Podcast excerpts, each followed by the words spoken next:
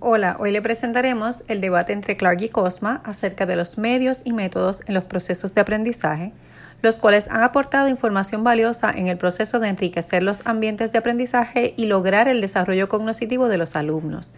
Richard Clark en el año 1983 expresó que los medios son solo los vehículos que sirven para entregar la instrucción y los mismos no ejercen una influencia en el aprovechamiento del aprendiz. Por otro lado, Robert Cosma en el año 1992 expuso que los medios, sin importar los que sean utilizados, siempre marcarán una diferencia en el proceso de aprendizaje. Considero que ambas posturas presentan fundamentos de valor que los apoyan, y es difícil seleccionar uno de los dos.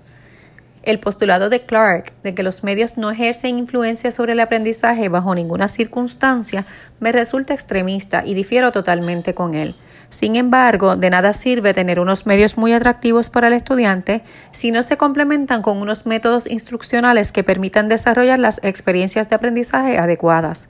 Como educadora, he podido comprobar la importancia de combinar métodos instruccionales con los medios adecuados, teniendo en cuenta que los medios podrán seguir cambiando según los avances tecnológicos. Jonathan, según citó Falcon 2012, indicó que se debe centrar el uso de la tecnología como compañera en el proceso de construcción del aprendizaje y que los estudiantes logren crear significados cuando utilicen los medios como herramienta cognitiva, permitiéndoles así organizar, reestructurar y representar la información ya conocida.